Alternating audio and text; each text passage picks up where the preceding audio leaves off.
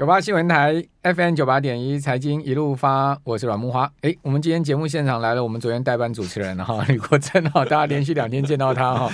好，那等一下请教吕国珍，这一次的商周啊，做了一个很大的专题报道，叫做海外买房大浪来袭啊。啊，这个大家去海外买房干嘛？是要移民吗？哦，那台积电十月营收是两千一百零二亿哈，继续写下单月次高。哦，今天公布出来了，因为苹果新机的拉货效应哈。还有就是说，这个五奈米的需求增加，好，营收是两千一百零二点六六亿，月增一趴，哦，年增五十六点三趴，哦，那等于说十月营收还能叫九月出现增长哦，这不容易哈，改写九月写下的单月次高纪录。那前十月累计营收已经一兆八千四百八十六点二五亿，年增四十四趴，哦，那第四季啊，台积电估计营收是在一百九十九到两百零七亿美金，如果用一块台币兑三十一点五元计算。好，新台币营收估计可以达到六千两百六十八点五亿，然后到六千五百二十点五亿，相当于季增二点二趴到六点三趴，毛利率高标上看六十一点五趴哦。好，营收毛利都可以再创新高。哦，那台建今天股价是下跌了哈，我们刚刚讲台建今天跌了九块半，然后跌了蛮多了，因为大盘跌一百三十五点呢，你要是台建跌九块半，大概差不多跌了，贡献大盘指数至少八十点嘛。哦所以大盘的超过一半的跌点是由台积电所贡献出来的了哈。那另外在台积电，呃，马上在十二月哈要在亚利桑那州举行这个移机典礼，据说拜登总统也会去了哈。刘德英董事长会率一票这个商界政界人士一起去哈。那这种盛大的移机典礼，那台积电是很低调应对了，我说邀请还没有发出来，但媒体已经呃呼风唤雨了，说呢是非常重大的一次这个。美中双方的盛会哈，那是不是这样子呢？哦，除了这五奈米厂以外哈，因为他投资的是一百二十亿美金的五奈米厂，耗时十八个月嘛。说呢，今天传出另外一个消息，说亚利桑那州有另外一座厂房要导入三奈米制程哦。哦，这是《华尔街日报》引述消息人士的报道，说台积电计划在未来几周内宣布。诶，难道是在移机典礼上宣布吗？将在凤凰城北边打造这个先进的晶圆代工厂，就坐落在二零二零年设立的晶面厂附近。新厂规模跟两年前投入的一百二十亿美金相近。那我 calling 了，三奈米厂跟五奈米厂的这个投资成投资的这个规模先相近吗？大家都知道三五奈三奈米厂一 做不是要两百三十亿到两百五十亿美金吗？几乎是五五奈米厂的 double 呢。怎么可能是相近呢？这个我就不太懂了哈。那台积电是不是真的会这么做？好啊，这个要请教吕国珍了。好，我们今天请教商业周刊的总主笔吕国珍，在我们节目现场。国珍你好，是呃，台积电在美国其实是预留四个厂的的规模啦，所以未来有五纳米、三纳米其实并不意外。它主要的厂就是完全把台南厂原封不动的模组化。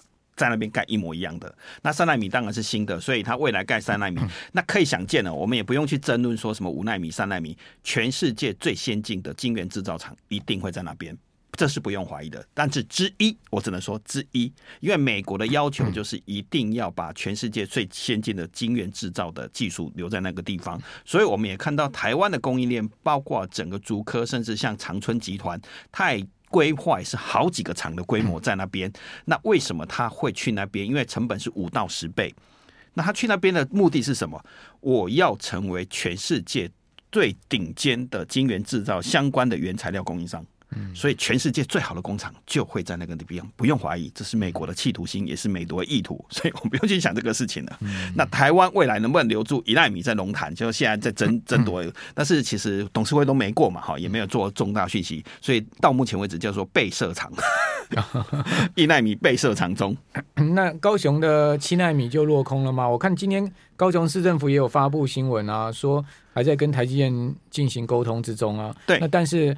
呃，在上次法说会，魏哲家已经讲的很清楚，说要调整嘛，二八纳米不变，但七纳米要调整。对，可能未来就是七纳米搞不好会跳过去了，我们可能会有这件事情会发生了。那未来它盖几纳米，我们不知道，但是最最先进的制程，恐怕美国要占一部分呢。我我一直讲之一啦，所以可能它未来搞不好也不是七纳米，但是它也是留四个厂的规模在那边呢。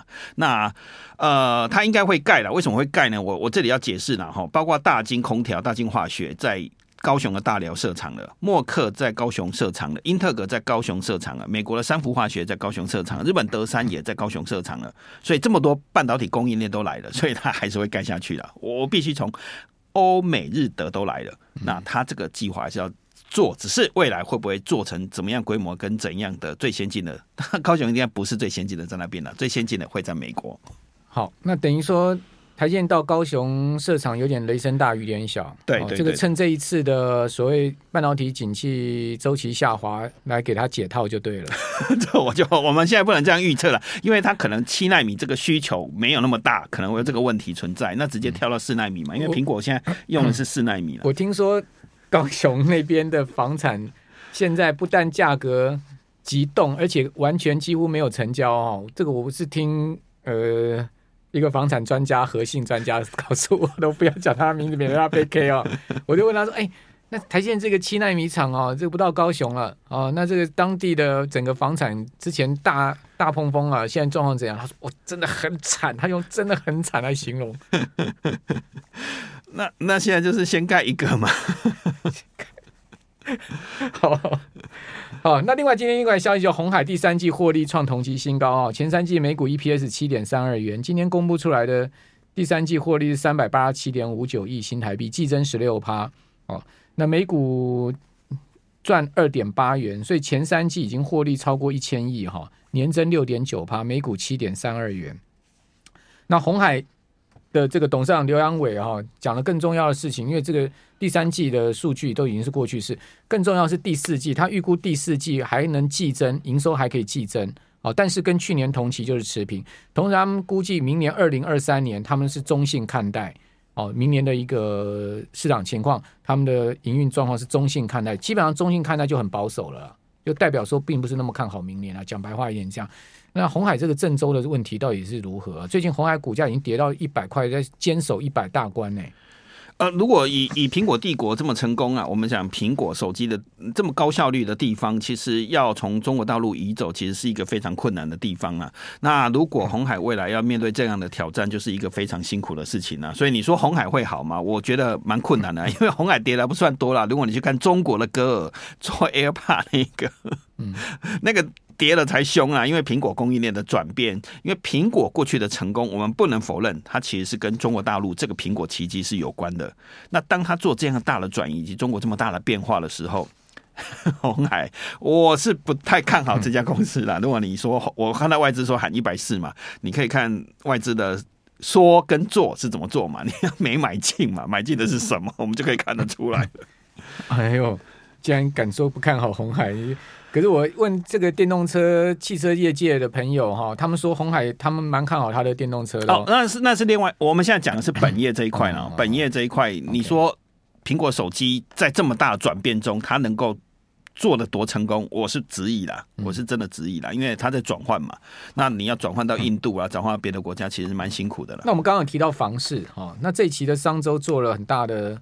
采访报道说，海外买房大浪来袭啊！在谈这个主题之前呢，我们再跟大家讲说，今天南电的法说会哈，说明年资本支出还会再高过今年哦，可见南电并不看坏后市哦，而且评估要到东南亚设厂哈，这是今天他开法说会内容说，呃，今年的支出较去年倍增，达到一百六十九亿台币哈，明年的资本支出还会再高过今年哇！现在资本支出要调高，比今年要高的公司真的不多诶，可见他。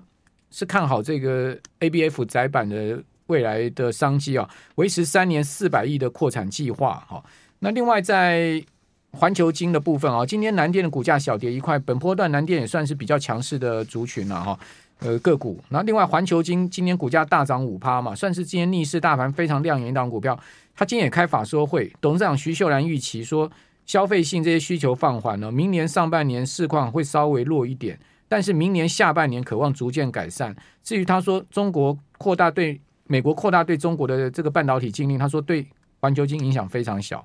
哦，他认为没有什么太大的影响。哦，这个是今天另外两家比较重要的公司的法说，一并提供大家参考。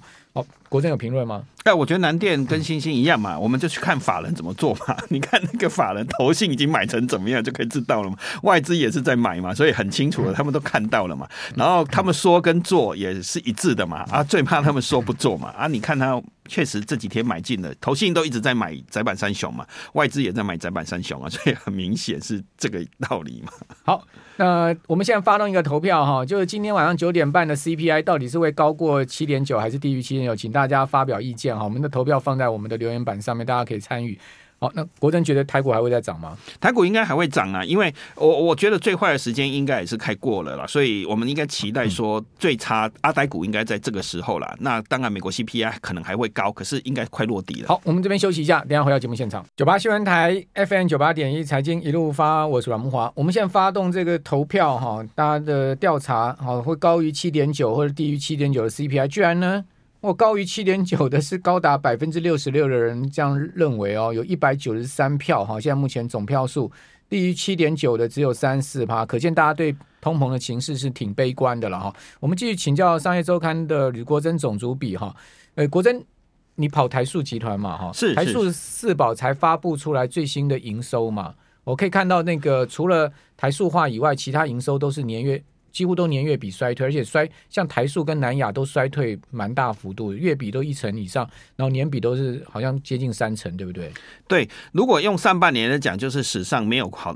再也没有比上半年这么好的，结果下半年又回到二零零九年的状态，就是二零零九年金融大海啸那一次，或者是我们回到二零二零年的年初中国急冻那一年，就是新冠肺炎爆发，所以它整个状况是今年的第四季可能会出现大幅亏损，或者是营收跳水的状况。台塑既然是第四季会出现亏损哦。对啊，亏损了，亏损了，所以它唯一好的东西叫做 ABF 窄板 南电。那其他部分我来讲啊，哈，最上游的清油裂解，我现在看到最新的消息也是今天公布出来的了。大家在谈的就是它有一套乙烯一百万吨的乙烯，其实要停到今年的一月底了，所以大家都很敏感的关心说，那你你你代表整个需求是非常糟糕，然后乙二醇做衣服的原料，那代表整个基础工业原料非常的糟，所以它多修一点，修到从七月修到今年的。明年的一月，那这代表什么意思？在美国所有的通路，其实我们能看到亚马逊的财报也非常的糟糕，沃尔玛这些很早，大家都在打库存、呆账库存，然后运费连二十周下跌，货也没有了。那台塑的上游原料干脆关了，那是不是代表一个最差的谷底已经快要到了？那台塑下水之后，代表整个它，我们讲的不是台塑的经营了，它其实是代表基础工业原料的经营，它有点回到像二零零九年那时候，订单突然没了，大家都掉下来。那何时订单恢复，它就会跳上来的。那也许会像二零零九年那一下子就跳回来了。所以，也许最悲观的状况就是大家讲关心 CPI 还是很高嘛，可是都没有需求的 CPI 一定会掉下来嘛。那我我的解释是这样的，我不是说用用美国的物价来讲讲。那台塑的股价也没什么跌嘞，哎，没涨啊。对啊，但 但它从十月的低点七十八块到今天。八十六也算是有一个波段反弹。对，那大家反弹了，这个大家都反弹了。可是最高它涨到大概一百一左右了，在这一波的新冠的大疫情大行情里面，没有啊，它去年底是一百二哦。对，大概一百一十几块了，一百二嘛。那它现在跌到八十六，其实跟大家都差不多。如果我们讲跌幅的话，也算跌的少了，不多了。可是它等于说是一个反指标了。对了，那它其实是一个基础工业原料指标了，需求的指标了，所以代表原物料的需求已经到了一个最差的时候。好。那大家还到海外买房？你们这篇的专题报道到底是在写什么？我们当然跟大家讲一下海外买房大爆发是怎么回事。对，我们用比较简短的简短的题，然后我们其实我们从十月就开始追这个题目，我们去看马来西亚所谓的 mm to h 的所谓的投资移民计划了。第二家园。以以往大概三月之前哈，一个月有十个人去听已经算了不起了。结果我们十月去看的时候，不到九点已经上百个人去听了。然后大家都投资买房，但我们这期做的封面叫投资买房，可是所有的民众，包括有我们有看到老师也去。了哈快退休老师、上班族也去，开计程车司机也去，医生也去啊，那去还有企业主也去。结果大家都是把配菜当成主菜在问了。什么叫配菜跟主菜？本来是想要卖房子，马来西亚想卖房子嘛，可是配菜叫做护照嘛，所以大家都在互问我能不能取得护照。所以我们这次看到一个还有一点正在萌芽，可能是十年来最大的趋势，就是很多人在打造方舟计划，正在找自己的诺亚方舟嘛。那我们也去。深度的访问一些人，就包括问这些老师，你们为什么想要去买房啊？包括泰国、马来西亚跟巴厘岛，像日本也是在增加，大概可能新一房屋这边可能会创下历史新高，就四百二十件左右。那以前看房的人，大概从三月到十月，马来西亚部分数字背起来，大概一个月大概两百个人呢、啊。日本要拿护照太难了，日本拿不到，日本拿不到，日本拿不到，他只有只能作为我这里要解释，日本是。买房啊也变多了。嗯、那他大概有四百二十件，他不能拿护照，这里要先讲。Okay, 所以到东南亚是想拿护照，对，他是那拿护照就是要去移居了嘛？啊、呃，他们其实我们深度访谈哈，我这里讲我访问的地方哈，不代表我。个人的立场哦，这个免得我要被另外群骂，因为我们去年上上个礼拜做一个订单哦，其实被骂的很惨。什么订单？去台化的订单嘛，有百分之四十二、四八的企业主确实因为所谓的两岸的敏感关系，被客户要求要把订单产能移出台湾，移出台湾呢不是移出中国，我这里要讲清楚哦。最大厂是哪一家？四十八。那我们今天有看到很多的很大的厂，今天宣布在马来西亚扩扩产嘛，你可以去看啊。今天有一家很大的世界级的。做封测的嘛？哦，OK OK，这件事情都在发生嘛？哈，那回来我们就问说，那他们他们几个回答了哈，这也是我们杂志你可以看到杂志里有的，这不是我自己掰的，就是说总不能等到解放军到了我们家门口我才没有准备嘛。那第一个再来，很多人就回答钱要保本，人要保命嘛。那你总是要做诺亚方舟，准备要装一些东西。你讲好白哦，你啊。杂志都有，你可以看杂志，各各位可以去买杂志。这不是我吕国珍个人讲，我这样讲访问的转述。钱要保本，人要保命嘛，你不能到了解放军到了门口，你才想到你要走嘛。所以你要想三五年之后的事情。这个受访者讲很白，所以海外买房大浪来袭，是因为大家要要跑去那边避难，是这样。诺亚方舟学长，你应该听得懂这句话吧？大洪水都要来了，你还不打算要逃吗？那所以很多像老师会觉得，那我总是要为三五年做应变计划，为了家人的安全嘛。那这个第二护照一旦发生事情的时候，我还有马上有个地方可以逃，所以不是真的要住马来西亚。好，那现在热门地区有哪一些？哦，马来西亚、马来西亚跟印尼，印尼巴厘岛其实现在有第二家园计划嘛。但泰国、巴厘岛有巴厘岛，巴厘岛真的不错。我去看很多台湾人巴厘岛有海啸啊，巴厘岛海啸你可以住比较山里面。哎。对了，巴厘岛我们可以住乌布哦，那很赞呐！我去在山上乌布，我去住过，真的气候又好，环境又好，天天 SPA 做不完，成本又低。你去乌布是住四季饭店？没有，我去住台商他家。